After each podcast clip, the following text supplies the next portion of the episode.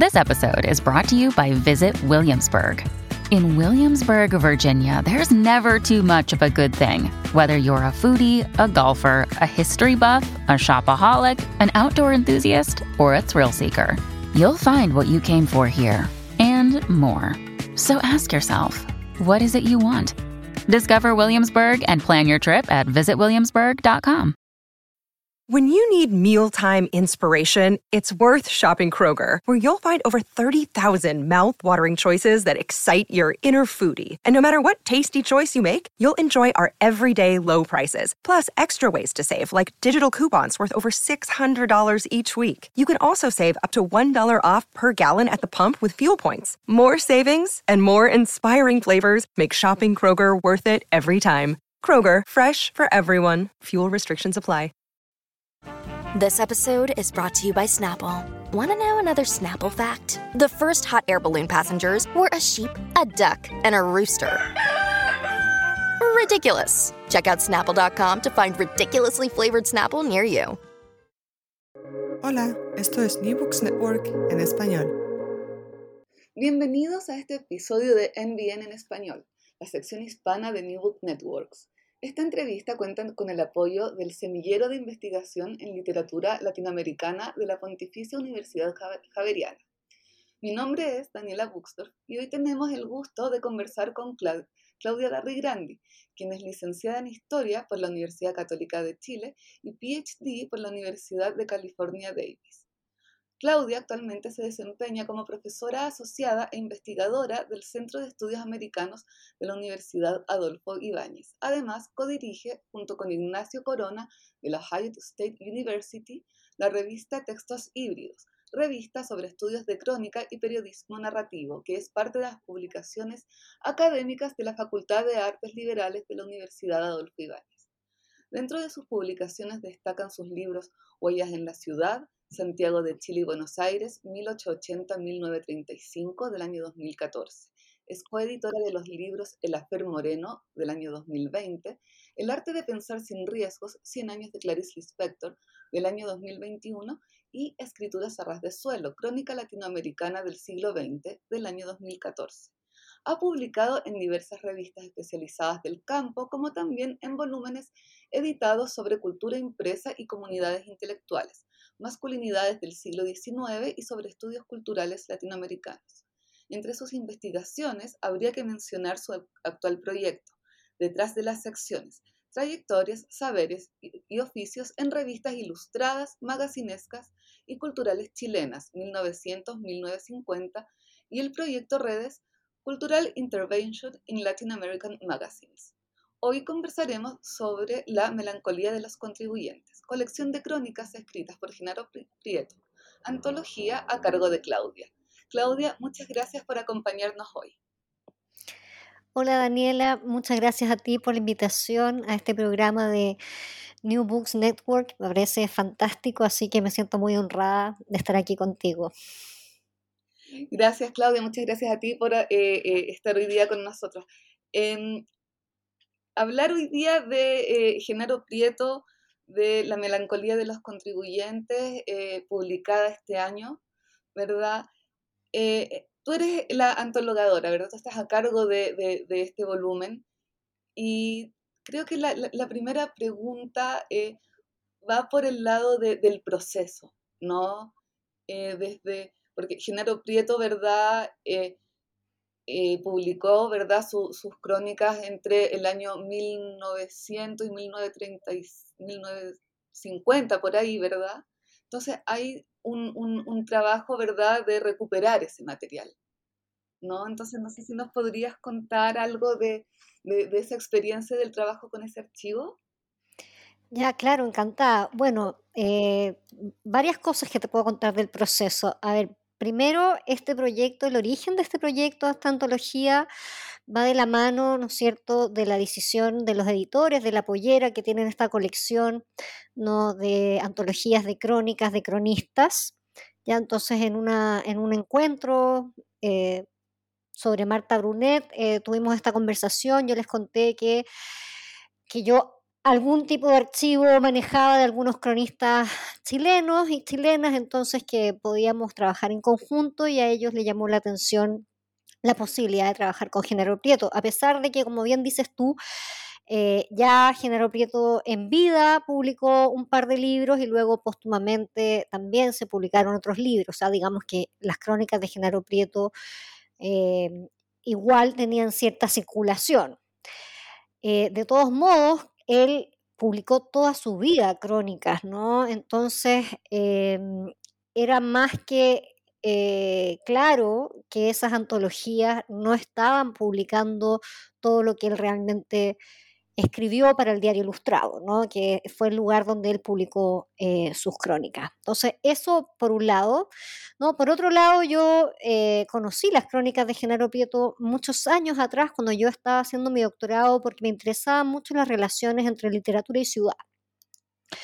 Y lo que me sorprendió fue que la ciudad de Genaro Prieto era muy distinta a la ciudad que escribían, ¿no es cierto?, los cronistas modernistas, que eran los que yo conocía, ¿no? Rubén Darío, Amado Nervo, Martí, Gómez Carrillo, etcétera, ¿no? Entonces, eh, siempre lo leí en su momento, al final no seguí profundizando, eh, pero me quedó eh, la curiosidad ¿no? de trabajar y conocer más su trabajo como cronista. ¿no? Entonces, bueno, eh, una vez que, mm, que, bueno, que la, la pollera postuló al fondo del libro, ¿no? Este concurso que hacen eh, los fondos de cultura, y se adjudicaron el proyecto, empezamos a trabajar y llegó la pandemia. Entonces, llegó la pandemia y claro, teníamos estos libros, ¿no? Eh, Pluma en Ristre, con Sordina, que están eh, colgados del sitio Memoria Chilena, también está una antología que hizo eh, Alejandra Costamaña con Ediciones B, otra antología humorística del año 73. Entonces había material, pero sabíamos que había más que buscar.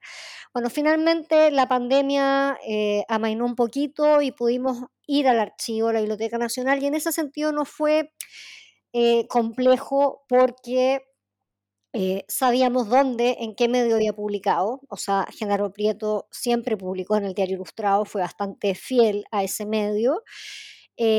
Y sabíamos también que publicaba con regularidad, entonces no era eso de achuntarle el año, por dónde, qué sé yo. Ahora bien, la verdad es que una de las cosas que no he resuelto es cuál fue la primera crónica, por ejemplo. Eso no lo tengo claro. ¿Cuál fue la primera crónica? Em, hay, ¿no es cierto? Eh, yo no he hecho bueno, debo decir también que trabajé con William Herrera, me apoyó en el, en el trabajo de archivo, ya eso también es otra cosa que mencionar. El trabajo de archivo, si uno lo hace solo, es muy lento, si es que no tiene dedicación exclusiva a eso y tener un equipo es fundamental, ¿no? Entonces, bueno, hicimos una revisión. Eh, no es del comienzo comienzo, porque siempre está el temor de que uno puede perder mucho tiempo tratando de encontrar esa primera crónica, ¿no? Es un trabajo lento, trabajamos con microfilms, no, no, no, tenemos acceso al periódico impreso, eh, sino digitalizado. Entonces, también había que ser estratégico en ese sentido, no teníamos todas las horas disponibles, con la pandemia había horarios acotados, qué sé yo.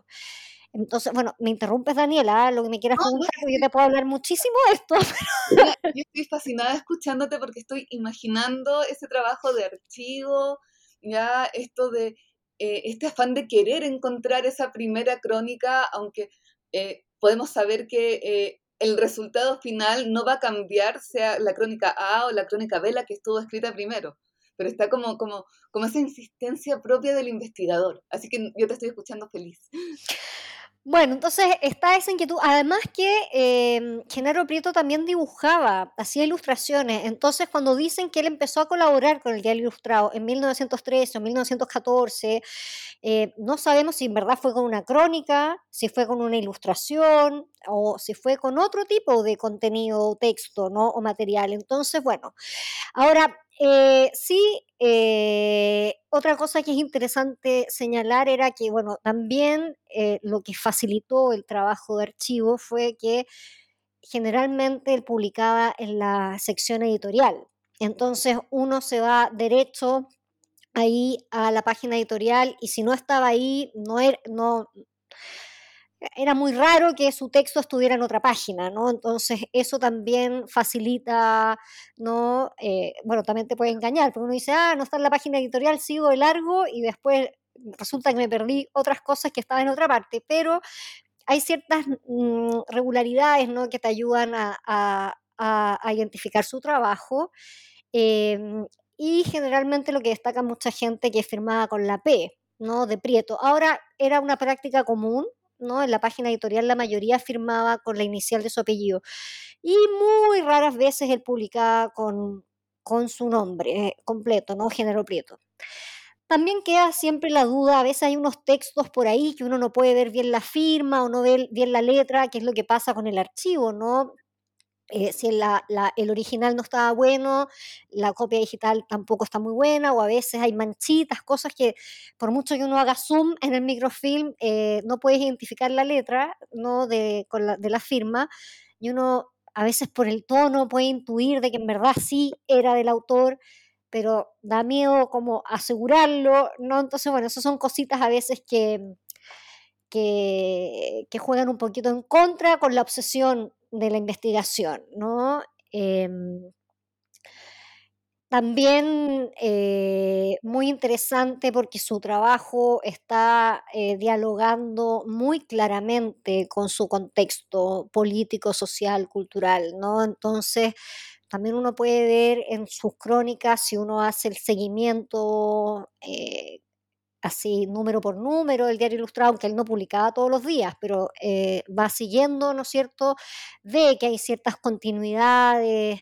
cómo sus comentarios van dialogando con lo que se publicó en otra editorial o en otro periódico o en otra sección, ¿no? Entonces, es una puerta de entrada al momento ¿no? que se está viviendo, pero también una puerta de entrada a la misma prensa, ¿no? ¿Qué más te puedo comentar del archivo? Yo diría que eso, la verdad es que no es un caso, digamos, difícil, ¿ya? Eh, porque el material, el diario ilustrado está microfilmado casi completo, en general está en buen estado y él tenía esa regularidad y esa manera de firmar que era de fácil identificación. Y, Claudia, eh, hay, hay, algunos cronistas de ese tiempo como no recuerdo en este momento si era Teófilo Cid o Joaquín Edwards Bello, que tenía días fijos en los que publicaba las crónicas. ah, Joaquín Edwards Bello. Ah, era Edwards Bello.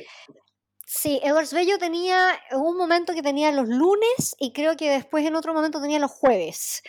Eh, pero no, ¿sabes que Prieto no era tan anunciado, no, no era tan, al menos de lo, que yo he visto, ¿no? No tenía, eh, no se le hacía, mm, digamos, eh, publicidad. Parece que la, ah, no, quiero decir que Joaquín de Bello haya necesitado la publicidad, distintas estrategias de los medios de prensa, ¿no? Pero sí yo tengo recuerdo de haber visto en en La Nación, en algún momento, los lunes de Joaquín Bello, como a veces anunciándose no en la misma página que publicaba, sino en otra, ¿no? Como, una, como guiando un poco a los lectores y a las lectoras. Em, pero era tan peleador, Prieto, eh, peleaba tanto con todos, ¿no? Y con nombre y apellido, ¿no? Que eh, creo que eso era, su mejor publicidad, ¿no?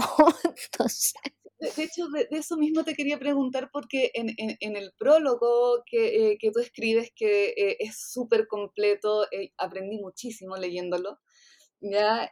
bueno, tú comentas que Prieto fue diputado antes de, empezar a, en, la, en el tema de las crónicas, ¿no? O sea, fue diputado entre medio, porque él fue diputado por el Partido Conservador entre el año 32 y el 38. Y piensa que Genaro Prieto, lo que pasa es que Genaro Prieto, conservador, el diario ilustrado, en 1920 lo compra la Asociación de Periodistas que son, eh, eh, digamos, eh, católicos, ¿no?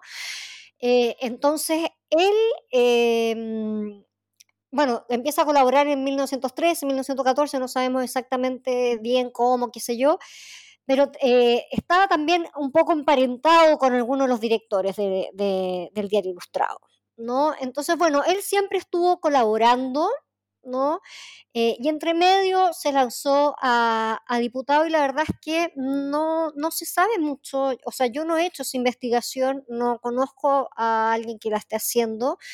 Eh, sobre, mm, sobre así como su rol de diputado. Yo sé que em, eh, Pablo Concha, si no me equivoco, está trabajando también eh, con Genaro Prieto, ¿no es cierto?, sus vínculos también em, con intelectuales, digamos, desde el punto de vista más internacional, qué sé yo, pero eh, pero sí, pues él fue diputado, no tengo mucho que decir al respecto porque no lo he investigado, lo que sabemos es cómo él mismo se publicita, digamos, o él escribe en las crónicas un poco esto de su campaña, hágame la cruz y, llegaré al Congreso, ¿no? Em, pero ahí está, parece que no le fue muy bien, ¿no?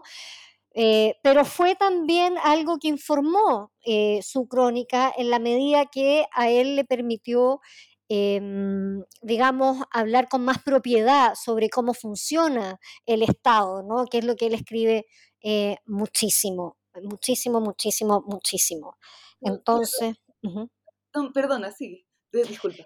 No, no, dale, dale, dale.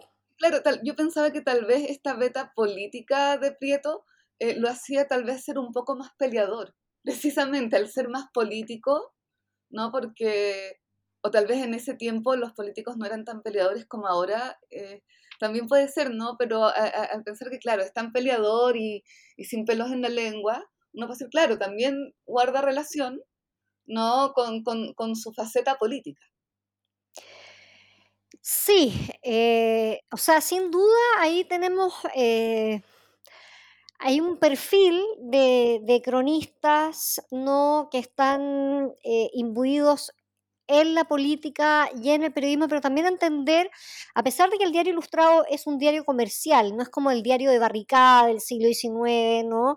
Eh, es un diario que tiene una postura clara, ¿no? Entonces, eh, yo o sea, no sé qué es qué lo llevó, si, si este, este político dentro que él tenía lo llevó a, primero a expresarse en la prensa y luego explorar qué pasaba en un cargo así como formal, no, o, no, no, sabía decir, decir bien qué llevó primero una cosa o a la otra, pero sin duda que era un, era un periodista, escritor, intelectual de convicciones, ¿no? Y en tanto, así tan convencido estaba, ¿no es cierto?, de, de, mm,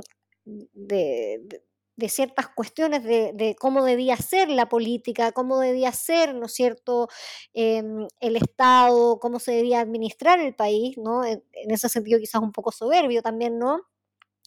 Creo que exploró eso de, ser diputado eh, como para tener mayor injerencia y no solamente estar en el debate, ¿no? La prensa son, la prensa que quizás hoy se ha perdido eso, ¿no? Que es lo que menciono un poco en el prólogo. La prensa en la primera mitad del siglo XX es un espacio de debate, ¿no? De discusión, ¿no? Eh, uno, uno le responde al otro y entonces es la manera, es el lugar donde se vehiculan las, ideas políticas.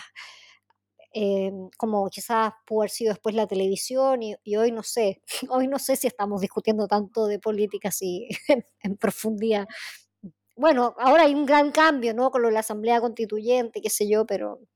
Pero claro, tal vez hoy día ese espacio podría ser, no sé, tal vez Twitter, por decir algo, ¿no? Pero eh, hablando de, esto mismo, a mí me llamó mucho la atención porque tú en el prólogo hablas de la retórica del desacuerdo, ¿no? Eh, en el fondo, eh, como que Género Prieto va en contra de la corriente, ¿no? Eh, sí, totalmente. Por eso lo, vinculo eh, más como con esta idea de, crearse un personaje, ¿no? Eh, cercano al dandy. por eso, entonces, en ese sentido, esto de estar en desacuerdo con todo es muy, muy del dandy, ¿no? De desagradar, de incomodar, de molestar. Entonces, en ese sentido, claro, eso sería como un motor súper importante de, su escritura en la prensa. Eh, porque efectivamente, claro, yo te dije hace un ratito, era una persona de convicciones, pero en verdad nunca sabemos qué es lo que él realmente propondría o haría, ¿no? Eh, sabemos que esto no le gusta y lo otro tampoco. Entonces, ese tono beligerante de, batalla me parece que, mm, que, en el fondo, claro, es fundamental para entender el lugar que ocupó eh, él en la prensa, en el diario ilustrado y en, la, prensa en general como figura pública. Eh, y la, la, manera también de hacer política en cierta medida, ¿no? Pero él habla con, claro, él es muy beligerante, pero él habla informado, ya que eso es muy importante. Yo no me detengo tanto en el prólogo, al, informativo, al dato, pero él está muy aterrizado, ¿no? Él habla con propiedad, bueno, cuando se está discutiendo una ley, cuando se está discutiendo, eh, digamos, presupuesto, etcétera, etcétera, él está informado. Lo que pasa es que quizás eso es más árido eh, y no lo comento tanto como quizás no es tan interesante para un público general, ¿no? Eh, claro, pero también, no sé, voy un poco al, título ¿no? del libro, La melancolía de los contribuyentes. También ahí da un poco como la, la, la sensación de más de contribuyente que tal vez de ciudadano. Ajá. Ah, eh, ya podrías como decir un poquito más que como la, la que A ver, siento que eh, eh, en las crónicas él es extremadamente crítico, ¿verdad? Ya, de hecho, no, yo lo siento hasta atrevido con esto de Tontilandia, por ejemplo. Ah. ¿No? entonces, yo siento que él tiene todo este conocimiento, ¿no? Dada su carrera o sus estudios de, derecho, creo, ¿no? Sí. ¿Ya? Eh, entonces creo que él también, eh, o sea, nosotros como ciudadanos nunca nos planteamos a nosotros mismos como contribuyentes, ¿verdad? Tal vez hoy día, pero estamos hablando 100 años eh, después, ah, puede haber gente que diga, yo con mis impuestos no quiero que pagarle el sueldo a tal diputado, por decir algo, ¿no? Pero eso es algo que yo siento muy actual. Entonces, cuando él propone al ciudadano como el contribuyente, ¿verdad? Yo también siento que le está dando como otro estatus.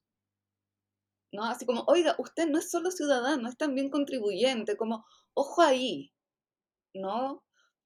Y, y en el sentido como informativo de las crónicas con todo esto, que como dices tú, él habla con propiedad, ¿verdad? Él eh, también está al informar y, en el fondo dar estos puntos de vista, también podría, esto es solo una tesis que se me ocurre a mí, tal vez está también empoderando al lector.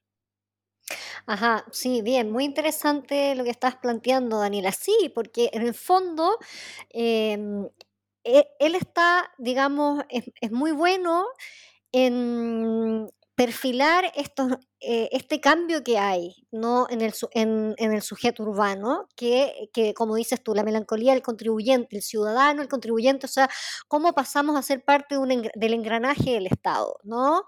Entonces también habla de los padres de la familia, o sea, habla mucho de, digamos, nuestros deberes, quizás más que de nuestros derechos, ¿no? Como con mucha ironía, obviamente, ¿no? Entonces, en ese sentido, eh, claro, está, ah, digamos, empatizando con sus lectores más que con sus lectoras, ya eh, sobre esta condición, ¿no? Acuérdate que en 1925 hay una nueva constitución eh, que cambia también la definición del ciudadano, entonces hay todo, es súper interesante también eso, ¿no? Que está dando cuenta de ese cambio, ¿no? ¿Qué implica ser ciudadano? ¿no? Eh, y ahí, claro, estaría esta, esta, esta idea que dices tú como de estar eh, avisando, ¿no? Eh, previniendo al lector de, lo que le corresponde, ¿no? Bueno, y claro, y él lo menciona, sobre todo cuando habla de los padres de familia, esto como de la carga también, finalmente, es como este, este ciudadano un poco sobrecargado con, con pagos, impuestos, etcétera, etcétera, ¿no? Y responsabilidades. Claro, sí. Eh, bueno, eh, tú comentabas lo de la ironía, ¿no? Que en el fondo es como el, el sello, ¿no? Podríamos pensar tal vez uno de los sellos característicos de, Prieto. Pero tú también en el prólogo lo presentas como un cronista de amor y de odio. Así como que mucha gente eh, le encanta, pero que pareciera que también le, genera resistencia a, ciertos lectores, ¿no? Sí, yo creo que eso también es como algo de la característica de, del dandy, ¿no? Em, de ser amado y odiado, eh, quizás hasta por las mismas personas, ¿no? Creo que por ahí Joaquín Eduardo Bello eh, comenta algo, ¿no? Eh, porque sí, porque era tan, digamos, era tan claro y explícito y frontal que obviamente que mm, quienes estuvieran del otro bando político, por decirlo, porque claro, en esta antología no, no, incluimos muchas de las crónicas que él escribe contra Alessandri y otras figuras políticas, pero es, es brutal, ¿no? Es eh, muy intenso, intenso, intenso. Son muchísimas crónicas en contra de Alessandri y el gobierno de Alessandri. ¿ya? Entonces, claro, obviamente que podría ser muy irritante eh, y también podría ser irritante para el ciudadano común y corriente que también estén como ahí un poco achacando, podría ser irritante como también una forma de empatizar, dependiendo, ¿no? De eh, que estén machacando esta, esta nueva condición, ¿no? De, mm, del oficinista, ¿no? Del trabajo burocrático, qué sé yo, ¿no? Y bueno, y, y también muy irritante eh, para las mujeres, ¿no? Eh, no está en este libro eh, tan evidente, pero en otras antologías está presente. O sea, eh, también estuvo en contra del divorcio y sus crónicas en contra del divorcio son y contra el feminismo son bastante son complejas, ¿no? pensando, hablando desde el hoy, no desde el siglo XXI. Claro, ahí sale la beta conservadora. Muy conservadora, claro. ¿no? Y claro, por eso el lado irritante, pero obviamente para quienes se sentían identificados con em, eh, las ideas, digamos, del Partido Conservador, eh, estaba perfecto, ¿no? Entonces... Claro. y respecto a eso mismo, este eh, como criterio de selección de las crónicas, porque tú ahora me dices, claro, que dejaron fuera varias crónicas, aparte que son, son muchos años de escritura, son muchas crónicas, ¿verdad? Eh, con tanto material, ¿verdad? Yo me imagino que no es fácil seleccionar. No, la verdad es que por un momento ahí nos pusimos de acuerdo con los eh, editores de, la pollera, porque, claro, son varios intereses los que uno tiene que, calibrar, ¿no? Por un lado, eh, claro, desde el punto de vista de la investigación y de la obsesión del archivo, uno dice, publiquemos todo lo inédito, todo, o sea, inédito, digamos, del libro, porque que ya, ya salió. Todo lo que apareció en la prensa y que no ha salido en otra antología. Ya, eso podría ser un criterio. Em, otro criterio, bueno, hagamos una, un índice temático, ¿no? De ciertos temas, ¿no es cierto? Cubrir eh, temas muy representativos de él, otros que aparecen que son nuevos, qué sé yo, otro una cuestión cronológica, etc. Y la verdad es que optamos por ir mezclando un poquito de todo, ¿ya? Eh, porque, claro, hay muchas crónicas inéditas, pero pensando en que esta, es una antología que, busca llegar a la mayor cantidad de público posible, a un lector, una lectora que quiera entretener, no es, eh, digamos, una edición, digamos, crítica, ¿no? Eh, de especialista. Entonces ahí buscamos como crónicas que eh, fueran representativas que hubiera también crónicas que no se han publicado en prensa, eh, perdón, en, diarios, en, eh, ah, en, libros en otras oportunidades, ¿no? Eh, y que fueran de, interés para un público lector amplio, porque hay muchas que son muy áridas, la verdad. Hay muchas crónicas que mencionan muchos personajes, diputados, ministros, que si tú no sabes quiénes son y no estás estudiando eso, de repente no no le vas a encontrar ni un sabor, no, no le vas a encontrar mucho interés. Y, llegan a ser incluso un poco crípticas cuando habla de presupuesto, de la dieta parlamentaria, un montón de información que en verdad, si no estás al tanto de lo que se está discutiendo, ni siquiera ves la ironía, porque no, no entiendes, ¿no? Em, y también, bueno, claro, las, sobre el divorcio, digamos, son crónicas, digamos, misógino, entonces también...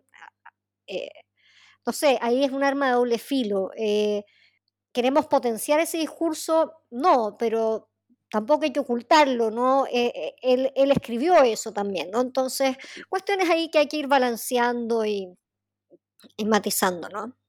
Claro, e, era el, el, discurso que estaba dando vuelta en ese momento, que pasaba con esa mujer que eventualmente quería divorciarse cuando había, estaba ese discurso dando vuelta, claro. No, la campaña contra el divorcio es tenaz, no solamente en el diario ilustrado, en otros medios, es tenaz. O sea, eh, si tú pones a dialogar la cantidad de columnas, las caricaturas que hay, eh, eh, en contra del feminismo, ideas feministas, en contra del divorcio, es muy violento, la verdad es que es muy violento. Y digamos que Genaro Prieto entra, es, chistoso también, o sea, cuando uno lee esas, esas crónicas en contra del divorcio, igual dice cosas chistosas, no, no necesariamente atacando a las mujeres, pero, eh, pero sí, eh, digamos, está totalmente alineado con eh, el, Partido Conservador, las ideas conservadoras y, totalmente eh, en contra del divorcio. Another day is here and you're ready for it. What to wear? Check. Breakfast, lunch and dinner? Check. Planning for what's next and how to save for it? That's where Bank of America can help. For your financial to-dos, Bank of America has experts ready to help get you closer to your goals. Get started at one of our local financial centers or 24-7 in our mobile banking app. Find a location near you at bankofamerica.com slash talk to us. What would you like the power to do? Mobile banking requires downloading the app and is only available for select devices. Message and data rates may apply. Bank of America and a member FDIC. Eh, me pasa con, con, con, con, la lectura de las crónicas de Genaro Prieto y, y también de otros cronistas, pero eh, quedándonos con, con Genaro Prieto, ¿no? Que él está también haciendo un, una crítica no constantemente, ¿no? Pero esa crítica viene desde el conocimiento y, desde la observación. Entonces, eh, tiendo a, imaginar la, figura del, cronista tal vez como lo que podríamos conocer a finales del, siglo pasado, como un crítico cultural. No sé, eh, estoy pensando no solo en, Prieto, también en él, ¿no? pero la figura del cronista como un crítico cultural no sé qué. Sí, sí, no, de, todas maneras, el, digamos, em, si uno se remonta, digamos, al ensayismo eh, y al diarismo del siglo XIX, em, los escritores y escritoras están cumpliendo esa función. Em, ahora, claro, el crítico cultural a diferencia del intelectual orgánico, eh, pensando en Gramsci, ¿no? y, eh, del, tradicional, em, eh, tiende a estar más desvinculado de la institucionalidad.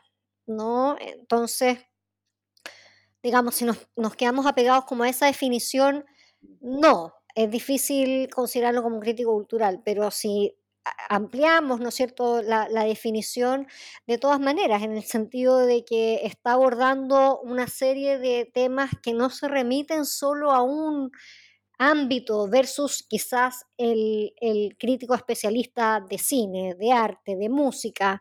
Acá está manejando, digamos, varios temas, si bien el político destaca.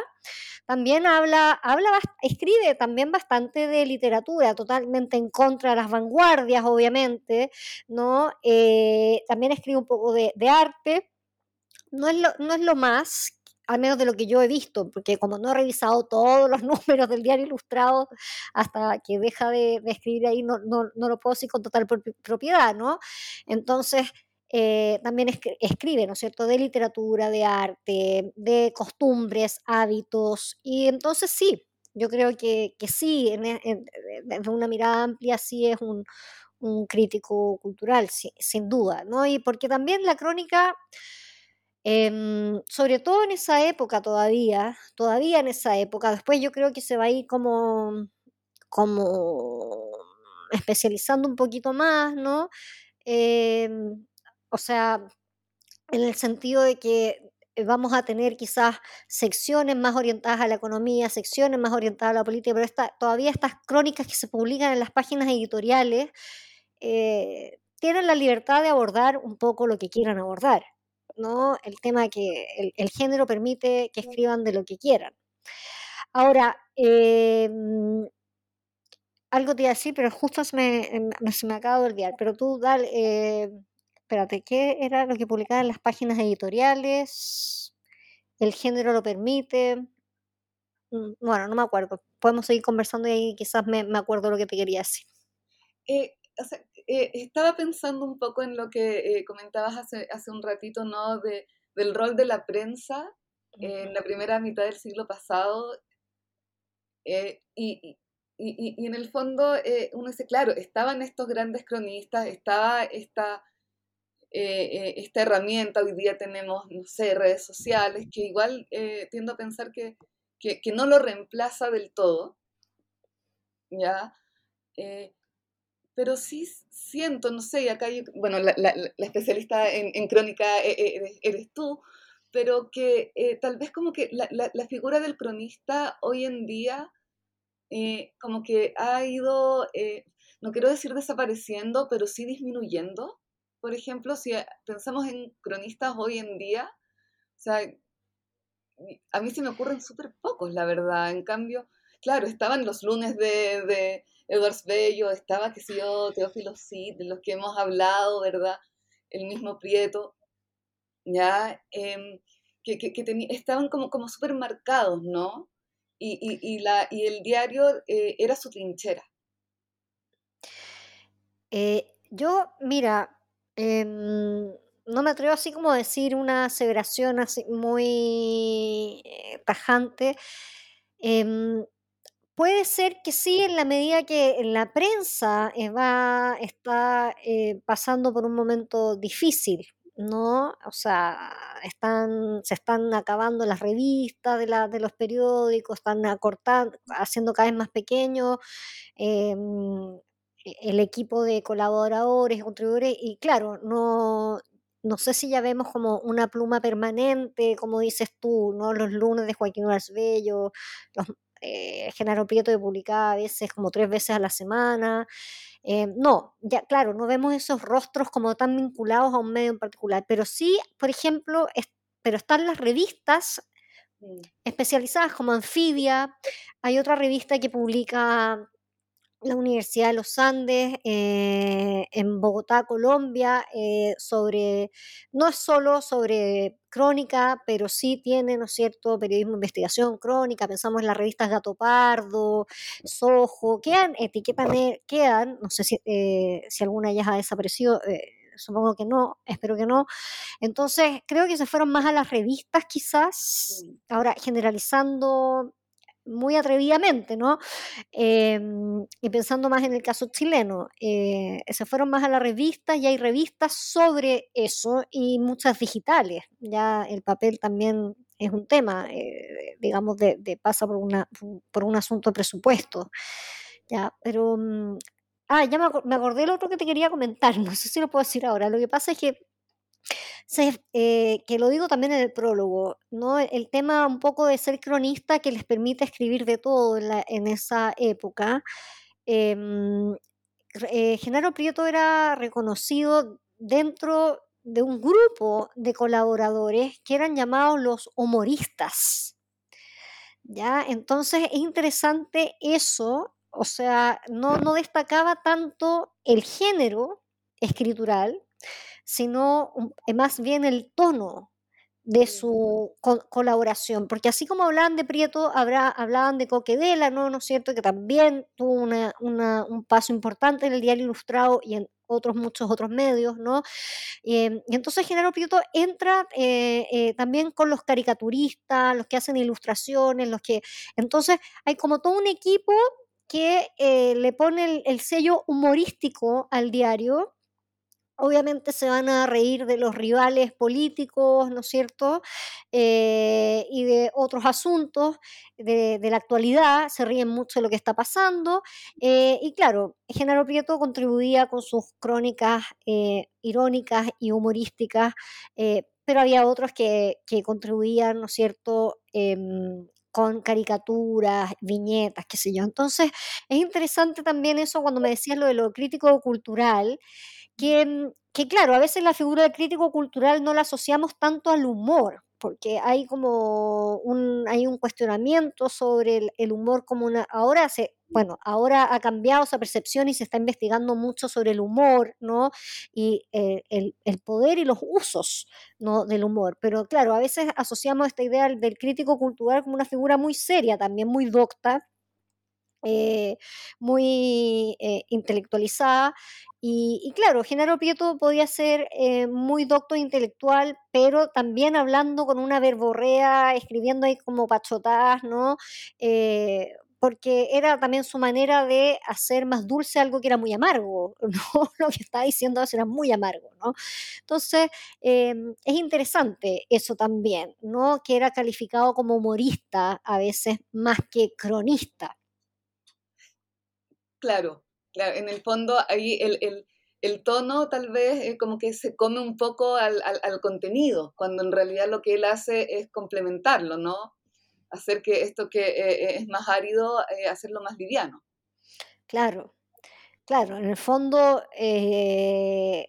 si tú, tú también te puedes reír, o sea, nos reímos ahora, hay muchas crónicas con las cuales todavía nosotros nos reímos que no necesitamos saber ahí exactamente lo, que está pasando. Entonces, pensar también esa llegada que tiene él con, con el humor y cómo puede permear ¿no? Eh, o intervenir en, la opinión de los que están leyendo sus crónicas, ¿no? Eh, más allá de, lo sesudo o el dato duro que, o el comentario que pueda estar diciendo. ¿no? Entonces el, humor también es como un mecanismo así de, eh, como de infiltración, por decirlo. Claro, es como, él fue como innovador en ese sentido, ¿no? Ocupar tal vez el humor como una herramienta, así como hacerla, ocuparla a su favor. Sí, yo creo que él es también ahí heredero de, bueno, la, sátira política en el siglo XIX tiene un lugar importante.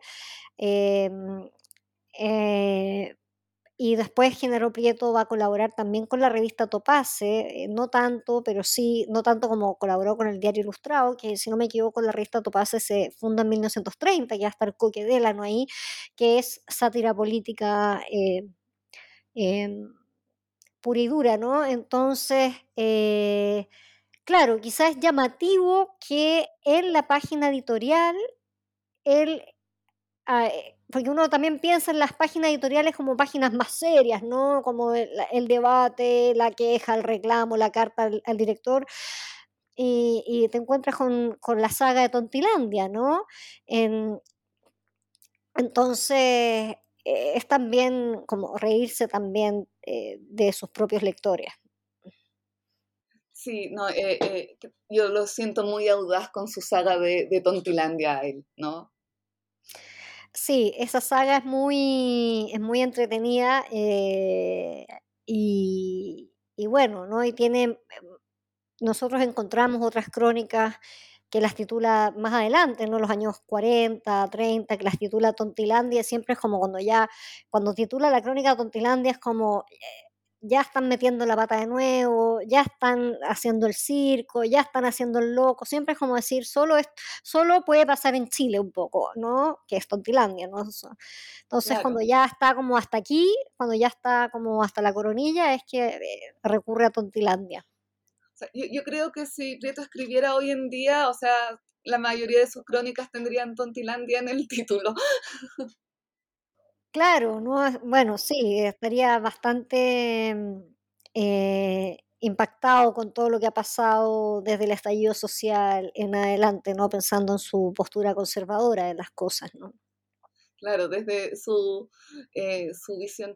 Claudia, ¿te parece eh, si eh, quieres invitar a, los lectores o a, nuestros oyentes para que puedan leer el, texto? sí, pero ¿podemos hacer una pausa? que me perdí. ¿Quieres que, que, que, que, haga como un, un anuncio? no, pienso para que, vayamos cerrando ya, ¿te parece? Ah, ya, perfecto. Ya. Bueno, sí, los, los y las invito, ¿no es cierto?, a eh, buscar este, este hermoso libro editado por la editorial La, la Pollera, ¿no?, de Genaro Prieto, que reúne crónicas, ¿no?, de eh, más o menos 30 años de trabajo periodístico, ¿no? crónicas que él publicó en la sección editorial, en el, en el diario Ilustrado, en el que se abordan, ¿no cierto?, distintos temas, pero principalmente lo que tiene que ver con este cambio que ocurre en la ciudad de Santiago a inicios del siglo XX, hay un cambio en, lo que se entiende por ciudadanía, ¿no? Hay un cambio en el espacio urbano, aparece, ¿no cierto?, la clase media, la vida de la oficina, ¿no? Se hace muy, muy presente en este libro eh, y hay muchos cambios culturales del cual eh, Genaro Prieto, ¿no es cierto?, acusa recibo. Entonces, ahí está la invitación. Eh, Claudia, te quiero dar las gracias por tu tiempo. muchísimas gracias. disfruté mucho de nuestra conversación. Y a, todos ustedes, muchas gracias por escuchar New Books en español, un podcast de, The New Books Network. Muchas gracias. gracias a ti, Daniela, por la invitación. Un gusto conversar sobre Genaro Prieto y la melancolía de los contribuyentes. No, gracias a ti, Claudia, y ya estaremos conversando de tus eh, nuevos proyectos. Que estés muy bien, muchas gracias. Gracias por escuchar New Books Network en español.